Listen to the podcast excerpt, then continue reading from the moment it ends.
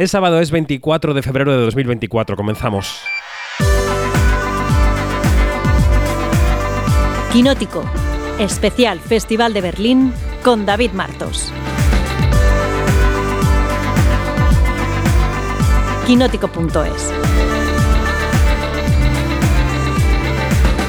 Y comenzamos el último podcast especial desde Berlín, que no sobre Berlín, porque esta noche para vosotros, mañana por la noche para nosotros, después del palmarés, Janina se conectará a su Zoom desde Bremen y hablaremos de los premios. Pero bueno, Janina Pérez Arias, buenos días. Muy, muy, ¿qué de tal? momento es viernes para nosotros, sábado para el mundo. Sí, exacto. Vamos a repasar las últimas películas del festival. Y Begoña Donat, ¿qué tal? Buenos días. Hola, buenos días. Yo creo que ¿Cómo ya eh, extrayendo la poquísima energía que nos queda a jugo. todos. El jugo, el jugo. Después de 10 días de tute. El juguito. Bueno, eh, cuando grabamos este podcast venimos Janina y yo de ver una película nepalí de competición que se llama Shamhala, de alguien que se llama Min Bahadur Bam, que dura la friolera de 150 minutos. Yo he tenido que salirme porque tenía unas gestiones, pero Janina como una jabata se ha quedado allí desde la boda nepalí hasta todo lo que ha venido después, que no sé si es mucho o poco, ahora nos lo contará. ¿Qué ha pasado en ese valle de Nepal? Que me daba un poco de, de angustia ese valle de Nepal. Porque claro, viven en un valle tan profundo que están en el colegio donde sea y tienen enfrente siempre como una pared de una montaña. Como que están atrapados siempre, ¿no, Yani? Ay, sí, sí. una cosa rarísima. Yo, creo, yo sabes que me me quedé allí precisamente porque yo creo que es que mi, mi gen, mi gen de, telenovela culebrón Bueno, bueno, bueno, bueno. bueno. siempre me, ha- me juega una mala pasada. Ok. Siempre, absolutamente siempre. Porque te quedas prendida ahí a ver qué me pasa. Quedo, me quedo allí este, y sabemos cómo va a terminar la cosa, pero bueno, pero siempre me quedo ahí. Esto es una trampa. Cristal, Topacio son las culpables. los ricos también lloran, también son los culpables. Y bueno, y aquí es una mezcla más o menos de, de- de todo esto, pero en un, en un escenario impresionante. Y chico, mira, no esperen algo así como que la boda de tuya, que me parece este, no. impresionante. Ni un esa Jack en la película. escuela, tampoco esperen. Tampoco.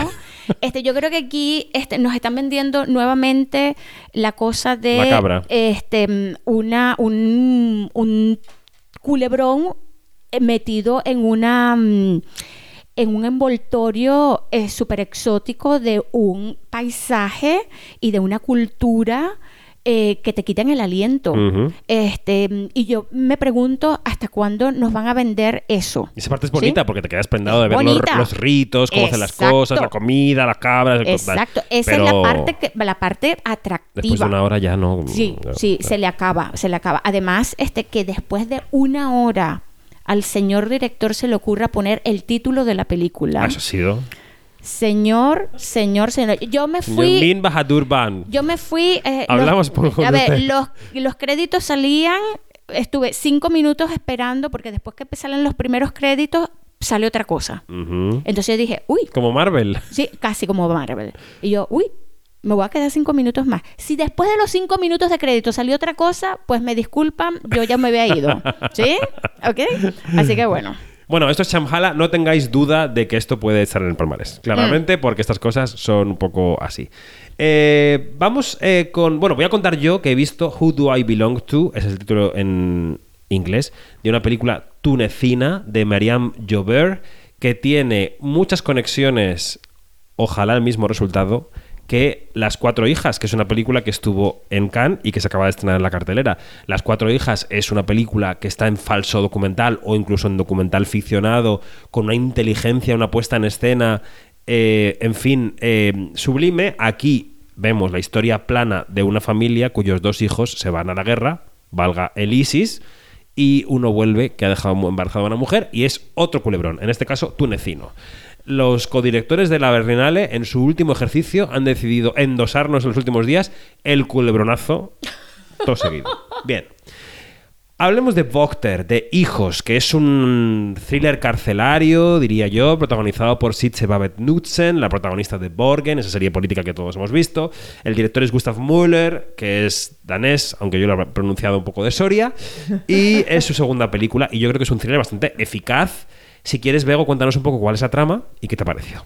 Eh, la película, como tú has comentado, empieza siendo un thriller carcelario para pasar a ser un thriller de venganza, derivar al drama familiar y, y rematar con un drama social. O sea, me parece que eh, procura al espectador una experiencia inmersiva en, en la observación de una mujer que trabaja como funcionaria de prisiones, con una convicción que sentimos muy al principio en su trabajo y en la rehabilitación social Sí. Pero que luego eh, no vamos a desvelar cuál es el vínculo que mantiene, pero hay un momento en el que entre los nuevos reclusos que entran en su bloque distingue a alguien Lo reconoce, y entonces a partir de ahí eh, entra en una obsesión por que le cambien de su bloque, que era un bloque Su módulo, sí. Sí, es, es un, es un módulo de, de- de reos con posibilidades de inserción social a uno de alta seguridad, que es donde han ingresado a este sujeto que no sabemos cuál es el vínculo que mantiene con ella, pero que mm, se inicia un thriller de venganza. Ella está obcecada absolutamente en este prisionero y hace cosas que por momentos el espectador llega a dudar que sean posibles sin En que... un sistema democrático, Claro. sí, sí, sí, totalmente. Y danés. Totalmente. Pero, pero resulta sobre todo muy interesante observar a esta actriz, que es una actriz que ya ha demostrado Es que, es, que fantástica. es fantástica en, Mm. en la serie que estabas comentando eh, y en películas como Club Cero, que se va a estrenar dentro de poco, de Jessica Hausner. Eh, cómo hace un trabajo de contención todo el tiempo en el cuerpo. Ella es como un bloque rígido, pero tiene tal expresión facial, tiene una capacidad para transmitirte la zozobra que está viviendo que el, el espectador viaja con ella en, esa, en ese descenso, digamos, a los infiernos. El director, como has comentado, su segunda película, la primera fue The Guilty, y es muy curioso porque parece que está encaminado a hacer thrillers y thrillers en espacios muy cerrados. Sí, sí. Entonces, procura una experiencia pues, pues muy, muy angustiosa a, a Mm. los espectadores. La película, como sucedió con otra película de la que estuvimos hablando en un podcast anterior, eh, Janina y yo, em, la película de Lola Arias, Andreas. Está rodada en una antigua cárcel. Ajá. Entonces, de nuevo, las- las, eh, los espacios tienen una historia, tienen una memoria. Entonces, comentaba eh, Gustav Mahler cómo esa antigua cárcel, eh, la prisión, ya, ya hay que tener un poco, eh, mm, bueno, eh, como intenciones de crear esa atmósfera entre los actores, eligieron eh, la, el- la cárcel en la que está el, este, esta persona que no, que no vamos a desvelar cuál es el vínculo con la protagonista, eligieron la que había estado recluido un asesino en serie muy famoso de Dinamarca. Ostras. Yo quiero destacar también a Sebastián Bull, que como su apellido dice, es todo un toro. Ese, ese prisionero lo hace muy bien. Incluso su- el jefe de Knudsen en el nuevo módulo, que se llama Dar Salim, también está bastante bien. Em, a mí me parece, y ahora te doy paso a Janina enseguida, que la película está bastante bien, que es muy de público. Creo que tiene un pequeño valle de ritmo en el centro, pero yo me quedé a verla a gusto toda la película. Y luego, claro, sí que me, me separó un poco de la película el pensar cómo de posible era que una persona Claro. así hiciera esas triquiñuelas. Pero bueno, eh, sí que me parece que bien vendida y si Sitze Knudsen se hace una gira bien de promoción en el Sí. hormiguero, eh, la gente puede ir a verla. No solo son las triquiñuelas, también es que sus compañeros o el sistema Se lo permitan, sí. no solo se lo permite, sino que no sea capaz de, de- de, mm, de detectar el vínculo que mantiene Esa funcionaria de prisiones con ese prisionero y que no, que no erradiquen esa, ese contacto y esa, ese bucle en el que entra la protagonista que le lleva a acercarse demasiado a él. Totalmente. Cercanía, amistades peligrosas. Yanina, ¿qué te pareció la película? Bueno, a ver, ustedes saben el- el- el- la obsesión que tengo yo con el cine danés, sueco y afines. Bueno, tienes tantas obsesiones que yo no sé, ya me las voy olvidando. Y bueno, a mí me parece que esta película está muy bien, cumple todas las funciones. Sí. Este, y como suele hacer el cine danés, sueco y afines, es que abren ciertos melones que en otras filmografías no se abren o digamos que se tardan mucho más en abrirlos. Aquí me voy a centrar en una pequeña cosa y es eh, una madre con un hijo violento. ¿sí? A mí me hubiera gustado más ver esa, este, más, más, más, ver esa, esa cuestión de, de la madre de un hijo violento, este, porque la vemos de, de lado y lado, y de cómo este, eh, la violencia en un, en un hijo es independiente de el estrato social, la educación, la procedencia igual.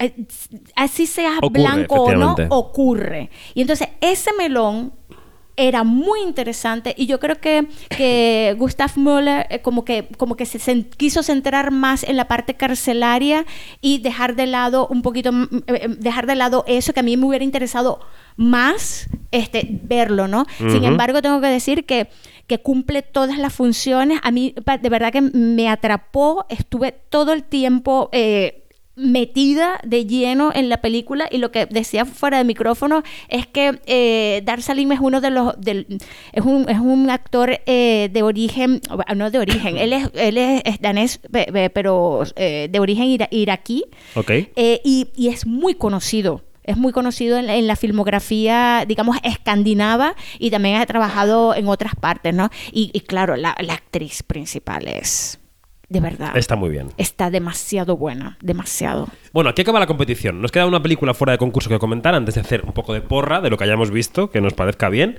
que es Seven Veils de Atom, Atom Goyan. Siete velos. Yo no sé ni de qué va porque esta no pude ir a verla, Janina. Así que, ¿cuál es el argumento y qué te pareció? A ver, el argumento es, eh, es una película con Amanda Seyfried y mm, eh, ella es una em, dramaturga, bueno, más, no es medio una dramaturga, es una, es una directora de teatro que ha tenido un pasado bastante escabroso em, y, que, y del, que, del que vamos viéndolo em, paulatinamente porque... O sea que hay lo- flashbacks. Sí. Menos mal que no fui.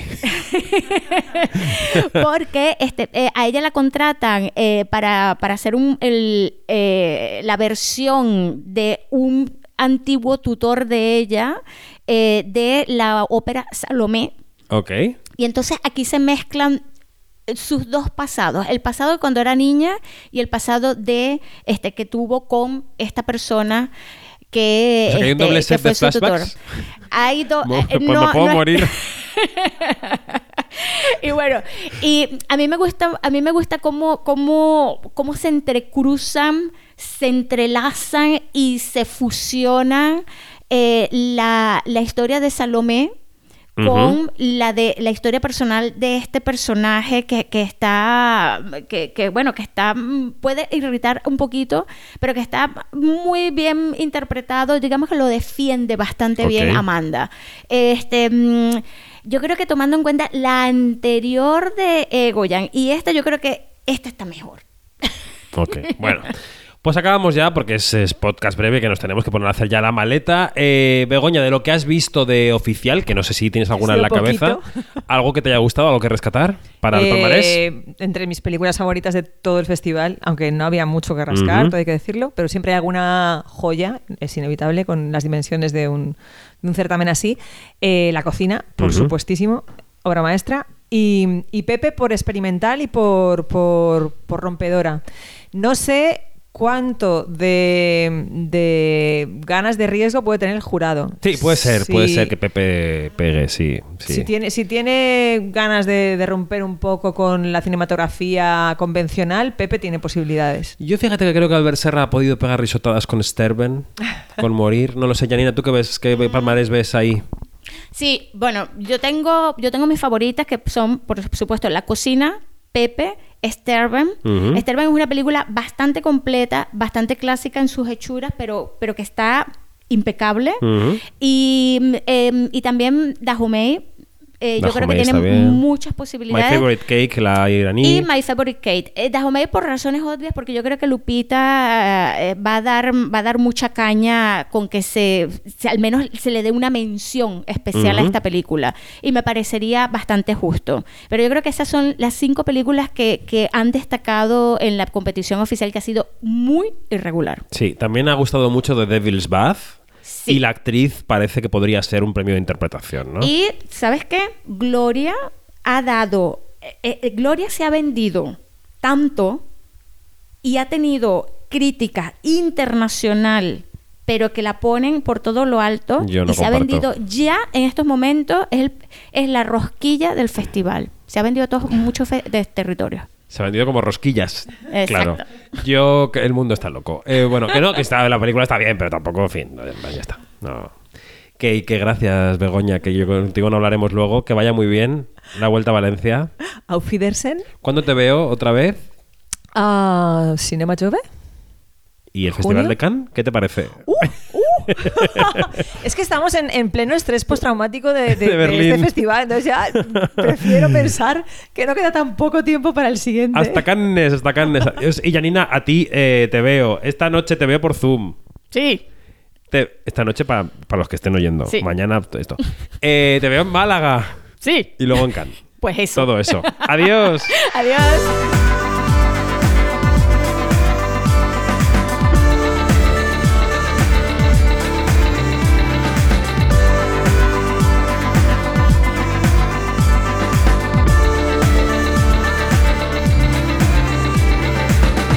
Es todo. Más información en quinótico.es, primera con K y segunda con C.